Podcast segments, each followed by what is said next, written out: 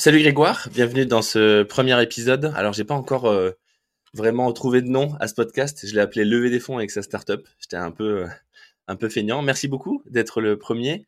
Euh, Est-ce que tu peux rapidement te présenter et nous expliquer ben, ce qu'est fait ta boîte?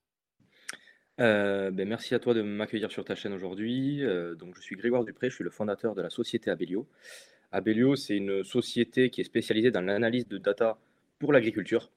Euh, l'analyse de data, euh, c'est très intéressant, il y a énormément de choses à faire, et dans l'agriculture en particulier, parce que la data, c'est quelque chose qui est euh, une source intarissable. et donc, j'ai, depuis 2018, fondé Abelio pour utiliser cette donnée afin de proposer aux agriculteurs des conseils, afin d'optimiser leur exploitation agricole. Alors, dit comme ça, ça paraît assez complexe, mais en fait, en réalité, c'est très très simple. On va aller chercher un petit peu toutes les données qui existent et qui sont disponibles sur les champs, euh, du satellite, du drone, de la météo. Et avec tout ça, on va, on va mettre en place une technologie qui s'appelle la fusion de données et qui va nous permettre d'aller proposer aux agriculteurs une manière euh, de faire le même travail qu'actuellement avec les mêmes outils, mais de façon optimale, soit en termes de dose, soit en termes de timing de passage, ce qui va lui permettre de gagner en rendement et surtout d'avoir une exploitation un peu plus durable.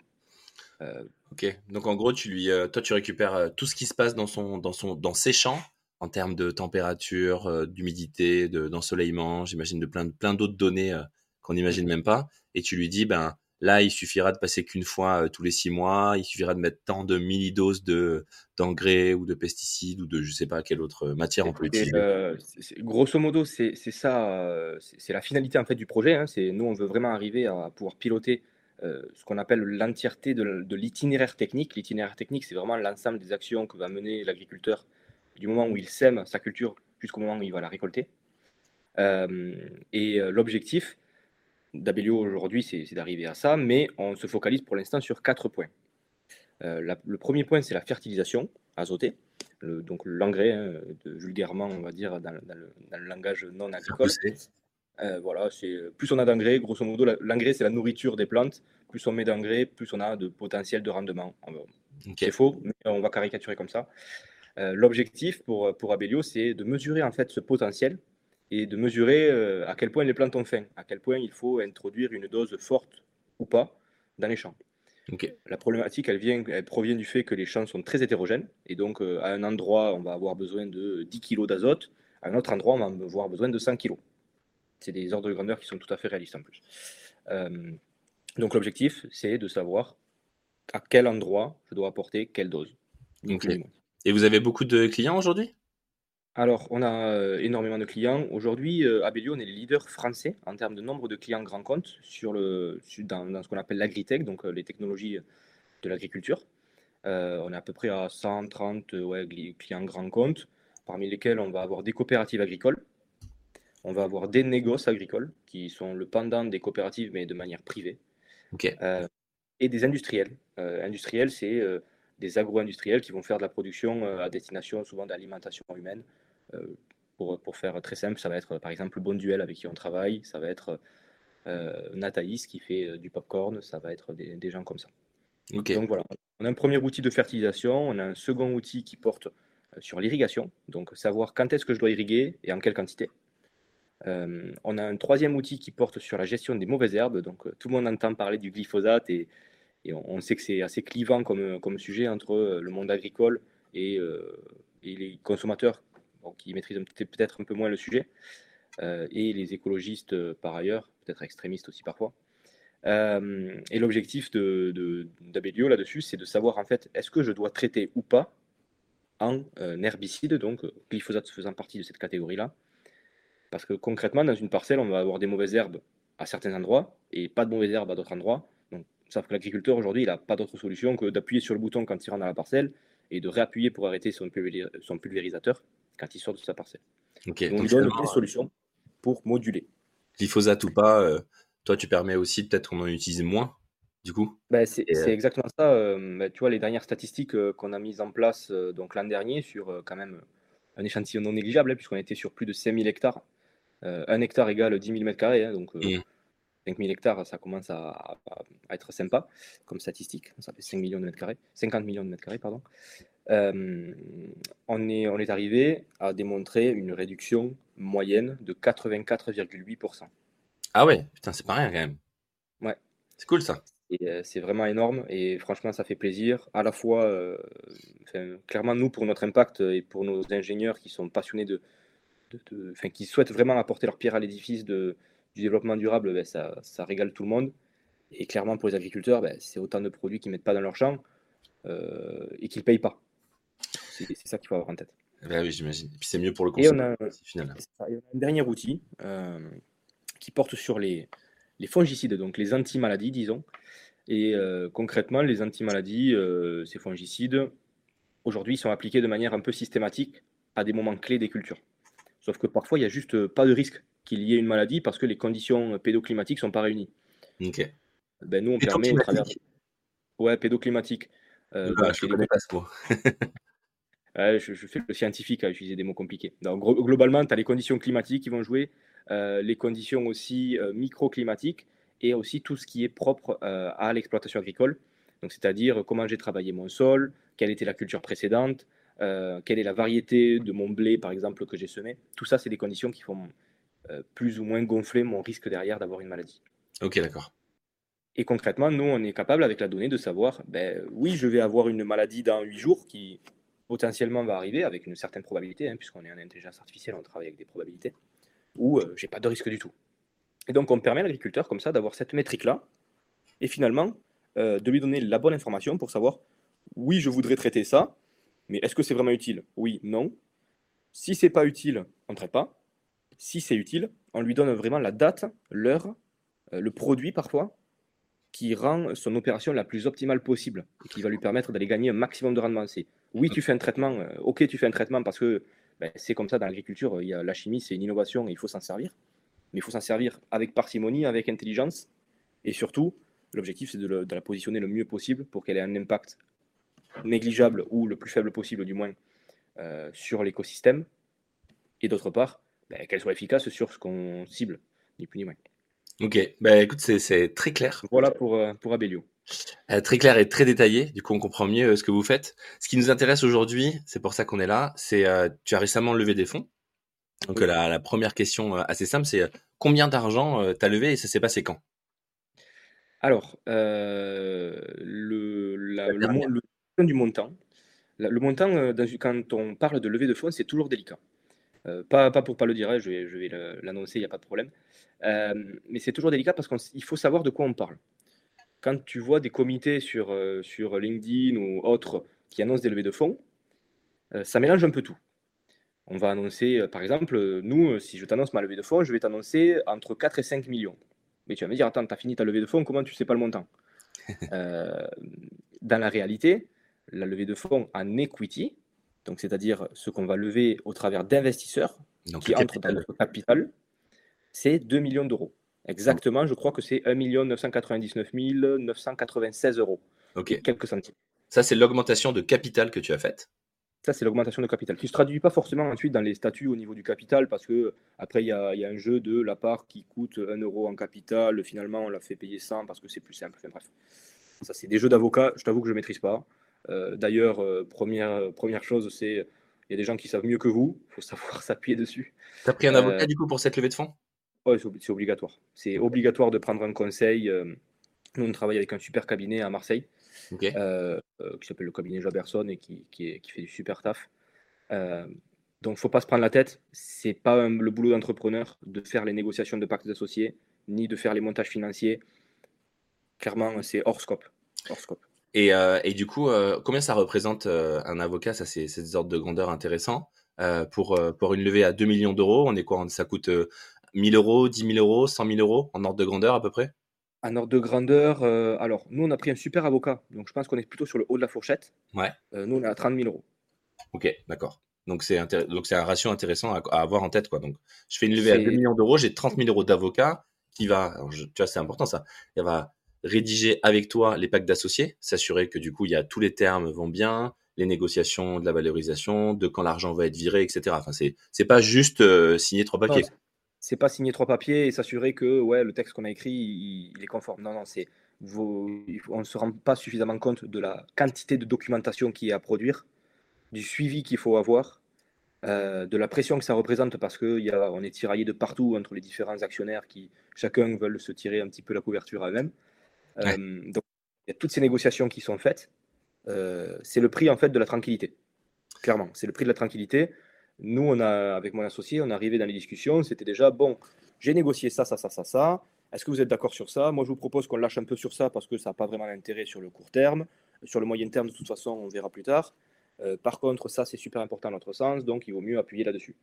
Et ça, cette valeur-là, elle est très importante. Parce que si tu lis un pacte associé en étant néophyte, comme je le suis, et comme je pense que la grande majorité des entrepreneurs le sont sur ces aspects-là juridiques. Je pense que même, même, même après avoir levé des fonds, tu te considères toujours néophyte. Ah ouais, non, c'est insupportable. C'est du langage, il y a le chinois et puis il y a le langage avocat qui est encore un plus, plus compliqué. Euh, donc clairement, euh, je pense que la, valeur n'est pas là, ça te, dé, euh, ça se déconnecte du business, ça te ferait perdre trop de temps et le but n'est pas là. Clairement, le but n'est pas là. donc il y, y, a cet aspect-là. Et donc je parlais montant. Il y a ce montant de 2 millions d'euros, effectivement, qui est la partie capitale. Et ensuite, il y a tout ce qu'on appelle l'après-levée de fonds. Il y a la dette, il y a les subventions, il y a les avances remboursables, euh, il y a éventuellement des obligations convertibles, il y a plein d'aspects euh, autres pour euh, financer suite à une levée de fonds. Pourquoi je dis suite à une levée de fonds? Parce que la levée de fonds appelle ce qu'on appelle des fonds propres, et les fonds propres appellent la possibilité d'avoir des subventions. Ce n'est pas parce qu'on a des fonds propres qu'on va demander des subventions, mais dans la grande, grande, grande majorité des startups, bon, c'est ce qu'il faut faire. C'est un des mécanismes assez incroyables qu'on a en France. Généralement, euh, du coup, si je te comprends bien, j'ai l'impression que c'est un peu là. tu lèves un euro auprès d'investisseurs privés, tu peux récupérer un euro auprès de l'État et des banques. Donc c'est quand même assez dingue de faire un x2 à chaque fois que tu, parce que tu passes d'à 2 millions, ce que tu disais, à 4, peut-être 5, donc peut-être même un peu plus que ce que tu as levé.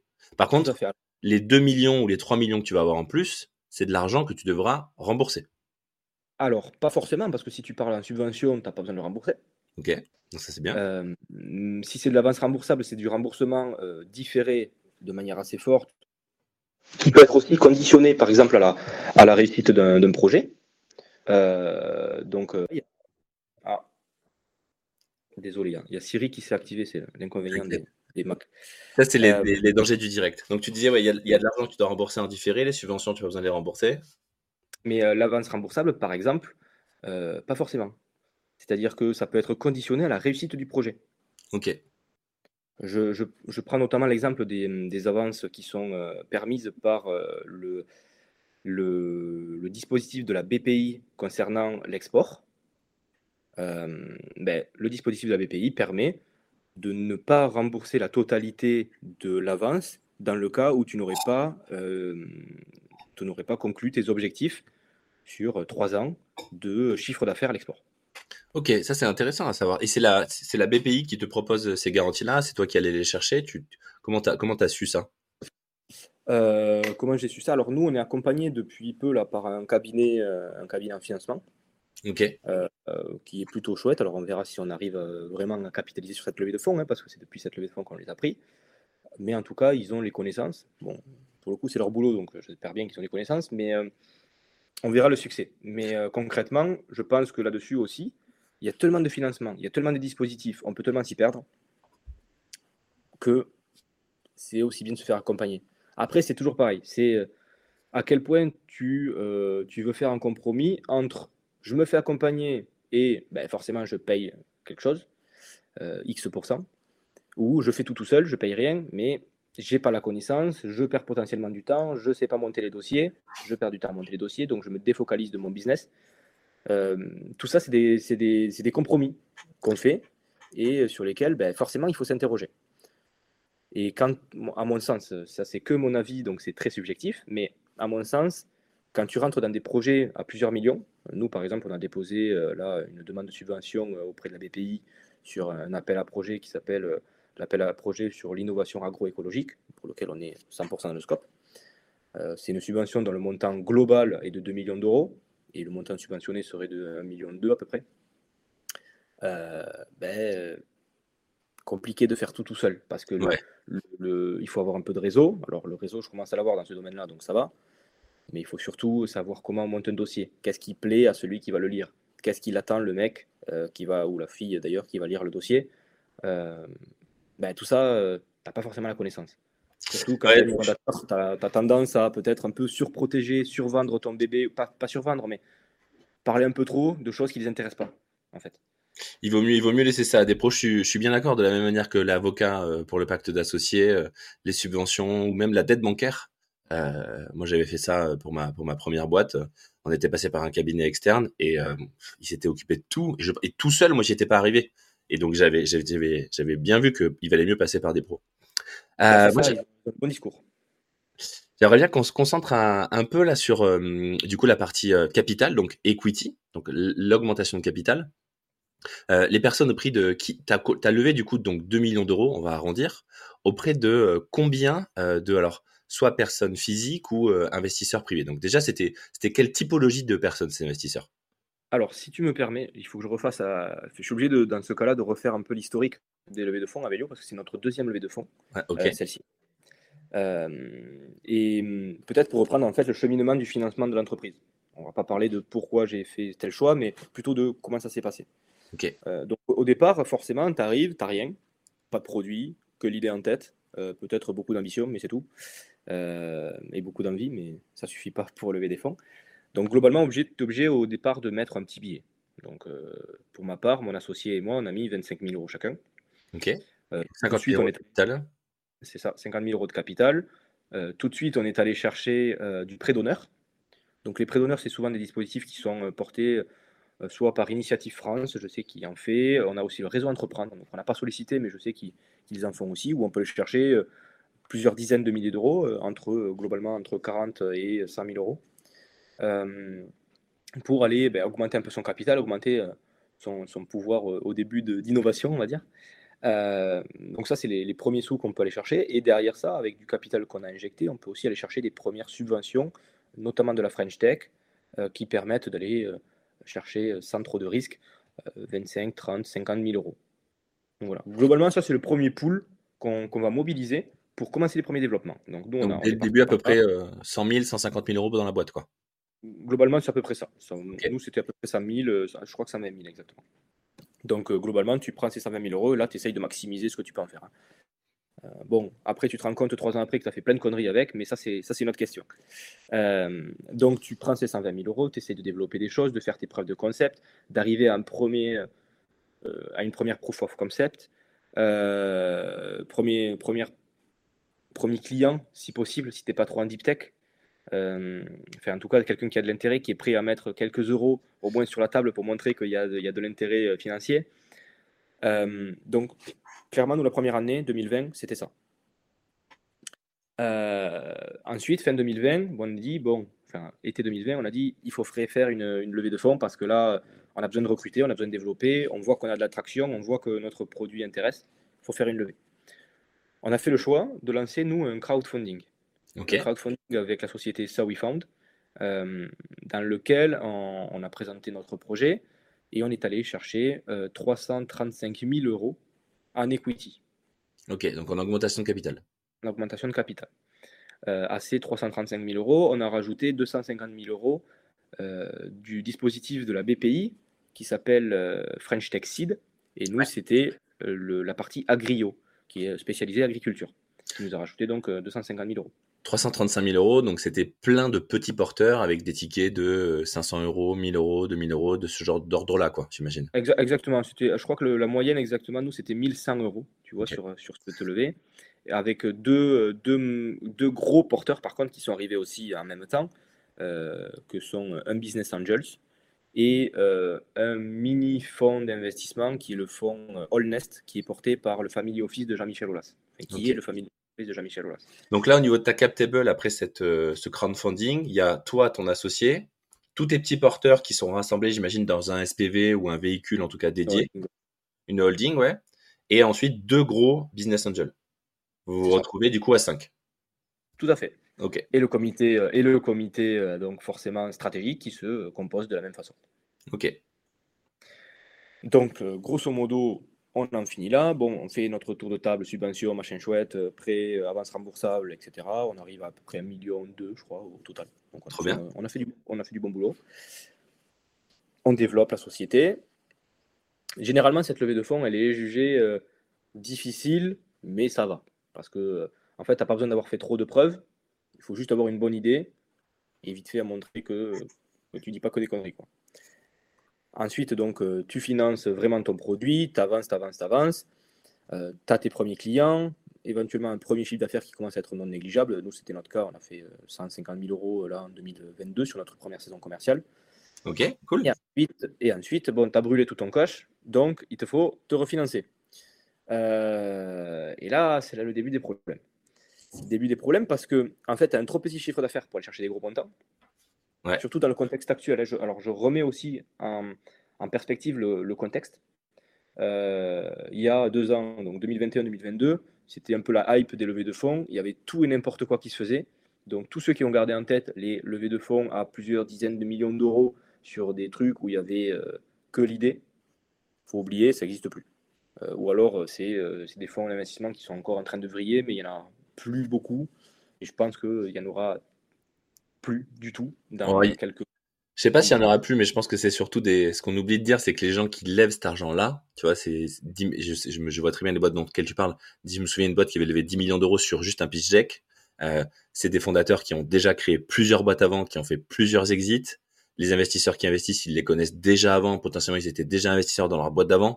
Donc en fait, euh, ça paraît dingue de l'extérieur, je suis d'accord avec toi, mais en fait, il faut regarder le contexte, tu vois. C'est ça qui est intéressant, c'est l'historique qu'ils ont entre eux et pourquoi est-ce qu'il y a des gens qui, qui parient autant d'argent sur ça. c'est... Ouais, tout à fait. Mais, mais par exemple, tu vois, euh, ce genre de choses, aujourd'hui, là, dans le contexte actuel d'inflation et, et de, de, changement un petit peu des mentalités aussi des fonds, qui se réorientent vers vraiment des boîtes rentables, ou presque, euh, oui.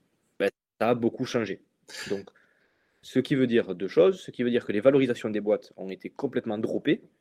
Euh, euh, voilà, c'est la première chose. Ce qui veut dire aussi que les fonds qu'ils investissent derrière sont plus bas. Donc il faut, avoir fait, il faut avoir fait plus de preuves pour avoir plus de fonds. Donc nous, on est arrivé dans un problème en fait où on était entre deux eaux. On avait besoin de cash parce que ben, pour continuer, il faut as besoin de cash. Et en même temps, donc on savait que c'est on avait une forte croissance. On le voit nous sur le terrain forcément notre notre traction et on voit on voit quel chiffre d'affaires on peut arriver à la fin de l'année. Mais en même temps, euh, ton bilan, il y a écrit 145 000 euros. Il n'y a pas écrit euh, un million. Ouais. Euh, donc, et les investisseurs, ils lisent ton bilan. Et tu cramais combien là? Avais, Sur donc 2022, tu fais 150 000 euros de chiffre d'affaires. Combien tu avais cramé d'argent? Bah, tout, tout, le précédent, donc à peu près 1 million, 2 million, 3. Ok. donc là, là la, question, la question se pose de OK, comment on va faire? Donc, on prend un leveur de fonds que je, vais euh, déconseiller juste après. Euh, donc, on prend un leveur de fonds en, je crois que c'était en, allez, je dirais mai 2022. Ouais.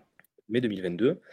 Euh, on lui dit bon, écoute, nous on a un objectif d'un million d'euros, grosso modo, d'equity. on aimerait bien lever un million parce que dans notre business plan, c'est de ça dont on a besoin pour arriver à notre point mort, notre, notre point de rentabilité. on sait qu'on complétera avec 200, enfin, nous on avait compté minimum 500 000 euros de, de dette ou de, ou de, ou de subvention post-levée de fonds, ce qui est, euh, par rapport à ce qu'on s'est dit tu vois, tout à l'heure, largement atteignable. Euh, bon, ce leveur de fonds, il nous a présenté qu'à des fonds d'investissement qui n'étaient pas dans notre scope.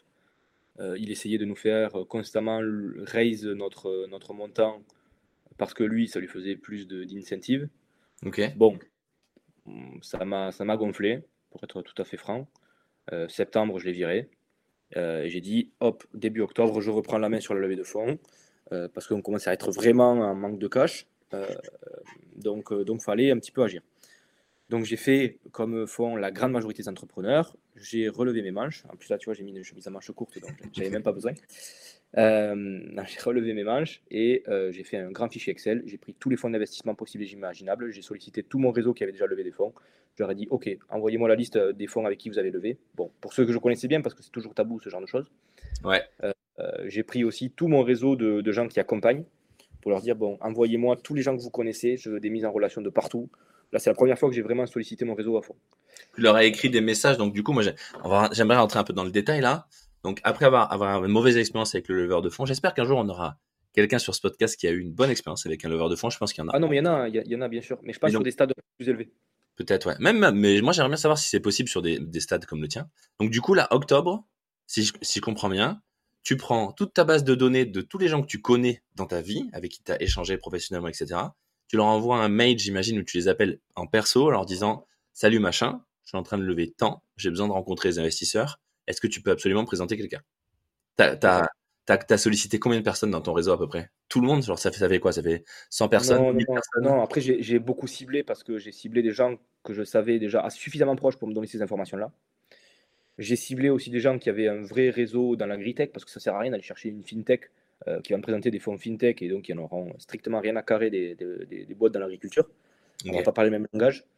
Donc j'ai plutôt euh, tablé sur des, euh, sur, des, sur des gens comme ça. Donc globalement, une trentaine de personnes, je pense. Et j'avais un fichier Excel à la fin d'une centaine de fonds. Une centaine de fonds, groupe de business angels, etc. je me suis fait une petite matrice Excel, hein, un truc de bourrin. Voilà, première colonne, le fond, deuxième colonne, le mail, euh, troisième colonne, euh, euh, voilà, un petit peu le contexte du fonds, ce qu'il fait, qu'est-ce qu'il ne fait pas, dans qui il a investi. vraiment me faire une petite, pas une petite fiche, mais une, quelques mots-clés, tu vois, qui me permettent de positionner le fonds tout de suite, si j'ai un contact avec lui. Et ensuite, je me faisais une espèce de, comme un Gantt, tu vois. j'ai envoyé mon, j'ai pris contact, j'ai envoyé mon pitch deck, j'ai fait un premier rendez-vous, deuxième rendez-vous, troisième rendez-vous, je suis en attente, etc jusqu'à euh, le mec euh, nous a fait une LOI. Ok, d'accord, trop bien. Donc, une, une dizaine d'étapes, tu vois. Euh. Donc j'ai pris ça, j'avais une centaine de fonds, et allez, et après, mail sur mail sur mail sur mail, et tous les trois jours, relance. Bon, là, j'ai fait. C'est pas forcément bon de faire des relances tous les trois jours, mais là, nous, on était un peu en dèche, donc il fallait, il fallait bosser, quoi. Hein. Apparemment, et puis, ça a marché, hein. Oui, oui, ça a marché, ouais. Donc j'ai pris mon pitch deck aussi, que j'ai refondu parce qu'il ne me plaisait pas de ce que m'avait fait le lever qui, qui n'était pas à mon image. Alors là, pour le coup, ça peut, c'est très subjectif encore une fois. Hein. Ouais. Euh, mais euh, j'ai retravaillé mon pitch deck. J'étais à l'époque incubé euh, chez Hectare, l'incubateur rattaché à Station F, mais qui est spécialisé agricole. J'imagine. Et donc j'avais accès à tout l'écosystème Station F, tout l'écosystème accompagnement d'HEC, des, des, des, startups HEC. Et donc avec les mecs d'HEC, on a bossé à fond mon pitch deck pour que ça soit pépite par rapport à ce qu'ils attendent. Ok. Donc, du coup, tu t'es bien fait accompagner. Tu allé chercher aussi ça qui est intéressant. Moi, je trouve dans les levées de fonds, on oublie vite. Tu pas tout seul, quoi. Non, non, t'es pas tout seul. Et il faut savoir justement mobiliser bonnes personnes. Parce qu'il y a des personnes aussi qui sont bullshit, hein, qui, vont te faire perdre du temps. Il faut savoir euh, vite choisir euh, les bonnes personnes. L'avantage de ce genre d'incubateur-là, c'est qu'ils sont straight to the point. C'est qu'ils vont pas te faire perdre du temps. Ils arrivent. Moi, le, mec qui m'accompagnait sur le pitch deck, je, je crois que j'ai jamais fait une réunion de plus de 15 minutes avec lui. Jamais. C'était euh, expéditif. C'était ouais, attends, euh, non, cette slide-là, pas bon, ça, ça, ça, clac, clac, clac, trois retours. Il me faisait un mail récap, expédié. Euh, je lui faisais un retour, on refaisait 10 minutes. Et en fait, on a, on est, on a, en une semaine, le deck, il est passé de tout à rien. Trop bien. De rien, de rien à tout plutôt. Et, et, là, j'étais satisfait. Un peu de graphisme, un peu par-ci par-là, et on était, et on était bon. Donc, du coup, tu contactes une centaine d'investisseurs de fonds d'investissement en octobre. Ça prend combien de temps avant que tu aies tes premiers rendez-vous? Oh, Assez rapidement. Assez rapidement. Euh, les premiers rendez-vous, ça arrive vite. Je dirais euh, même pas une semaine plus tard. Ok.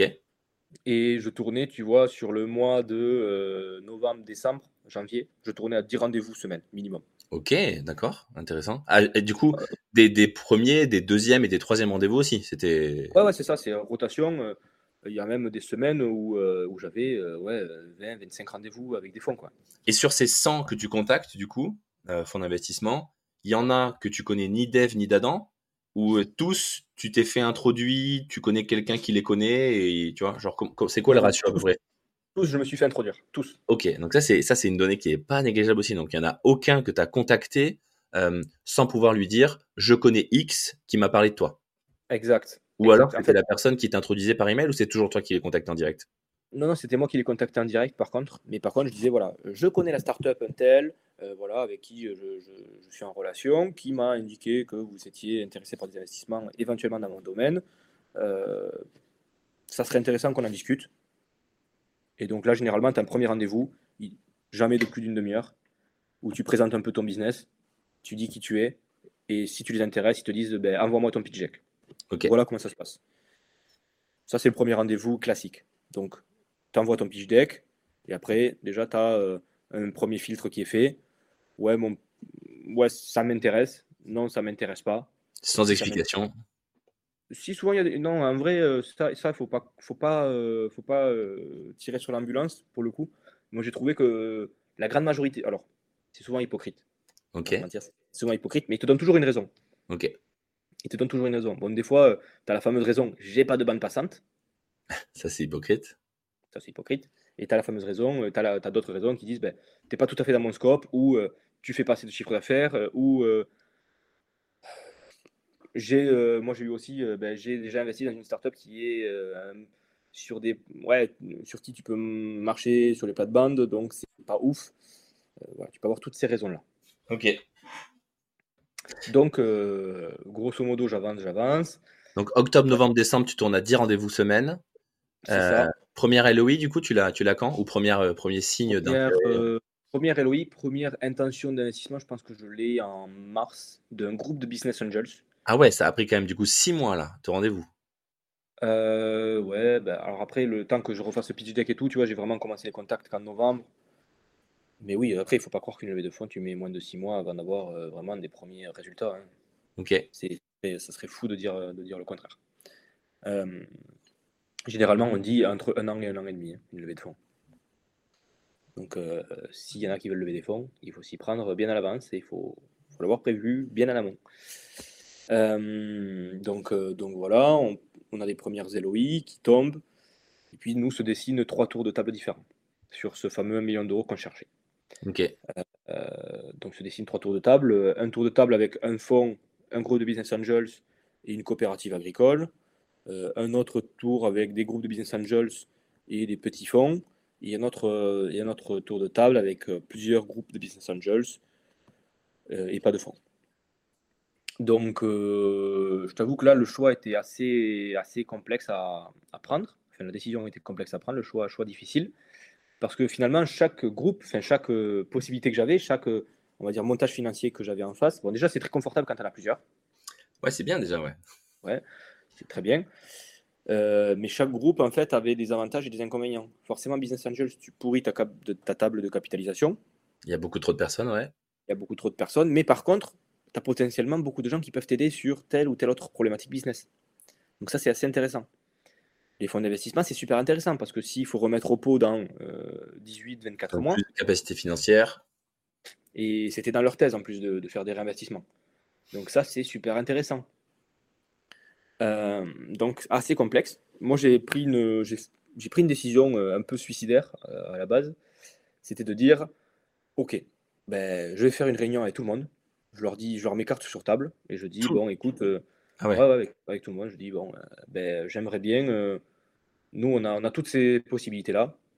très sincèrement, complexe de prendre la décision de manière avisée, j'ai pas, j'ai pas l'expérience pour. Hein.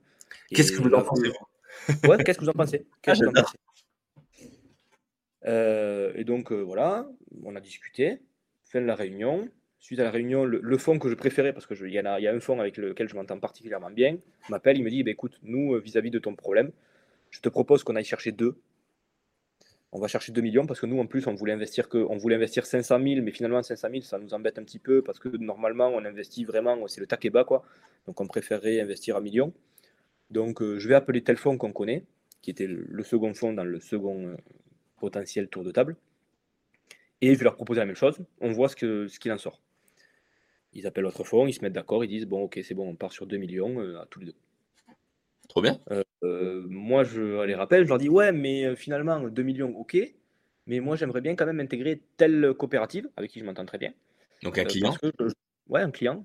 Parce que, un, ils sont, ça ne me gênera pas de manière concurrentielle, parce que c'est une petite coopérative et qu'ils sont super bien vus dans le secteur et qu'ils sont extrêmement innovants. Enfin, ils ont que des avantages. et en plus, la coopérative, euh, c'est la coopérative en fait dans laquelle euh, ma famille travaille.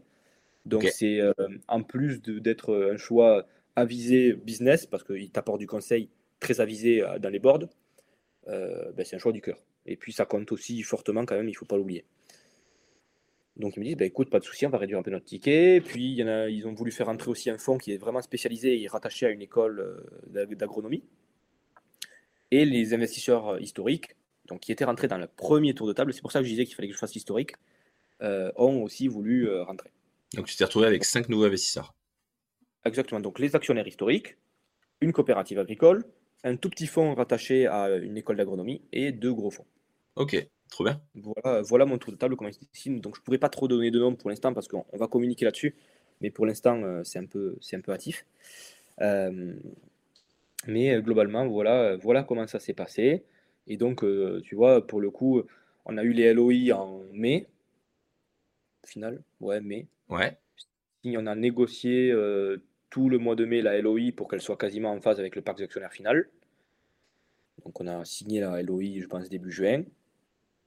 On a euh, signé le pacte actionnaire, euh, on va dire, euh, fin juillet. Ok. Et on a eu les fonds la semaine dernière. Trop bien, félicitations. Donc globalement mi-août.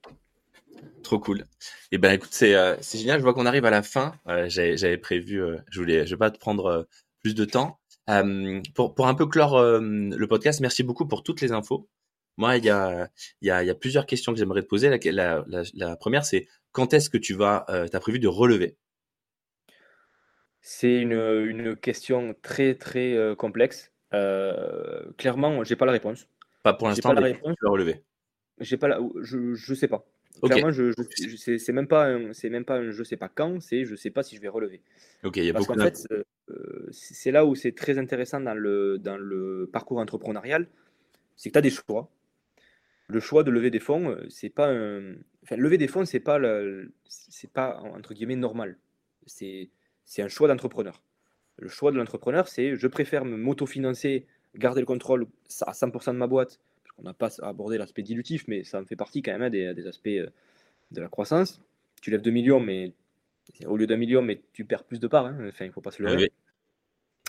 Euh, donc le, le, choix déjà de lever ou pas va se faire en, collaboration avec euh, mes actionnaires.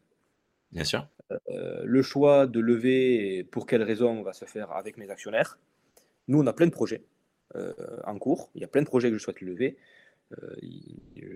souvent, je me fais un petit peu taper sur les doigts parce que j'ai plein de projets un peu fous. mais bon, c'est aussi, le, aussi ça l'entrepreneuriat et c'est aussi ça le, fait de discuter avec ses actionnaires qui est intéressant. Donc, je ne sais pas si je vais lever si je, ou, si on attend 2024 euh, qu'on soit rentable. Euh, et si on lève, je ne sais pas ni quand ni combien, parce que ça va dépendre de quel projet je veux financer avec cette levée de fonds. Est-ce qu'on veut taper à l'international à fond? Est-ce qu'on veut faire tout ça? Et donc, euh, ça peut aller de 5 millions de levée à 20 millions, tu vois. Donc, eh ben écoute, j'espère que si jamais tu lèves, tu viendras nous raconter ça dans un, épisode suivant. Et, euh, et, du coup, en tout cas, je te remercie beaucoup pour euh, tout ce que tu nous as partagé aujourd'hui. J'espère que les prochains seront aussi euh, bavards que toi. Et pour finir, est-ce que tu serais OK de nous partager le pitch deck que tu as utilisé pour cette levée, que, que je mette en lien dans cette vidéo? Tu n'es pas obligé de dire oui, tu as le droit de dire non. Malheureusement, je pourrais, je pourrais pas le donner parce que ça, c'est des choses qui sont confidentielles. Il y a certaines choses où on signe, euh, on signe des NDA des, et pour lesquelles on peut pas communiquer. Et le pitch deck en fait partie parce qu'il y a certaines informations qui sont clés sur le business, sur les plans de développement, sur le financement global, euh, sur les chiffres d'affaires, chose qu'on peut malheureusement pas communiquer au grand public. Euh, je suis désolé. Ça marche, pas de souci. Ben, en tout cas, merci beaucoup euh, pour tout ça, euh, pour ton partage, et merci à tous d'avoir écouté l'épisode. Si jamais vous avez des questions euh, que vous voulez poser à Grégoire, des choses qu'on n'a pas répondu, n'hésitez pas à spammer les commentaires sur LinkedIn, sur TikTok, sur YouTube, partout. J'y répondrai avec grand plaisir, et Grégoire, je pense, y répondra aussi avec grand plaisir. Merci à tous pour votre écoute, et je vous dis à la prochaine. Merci Grégoire. Merci, à bientôt. Ciao.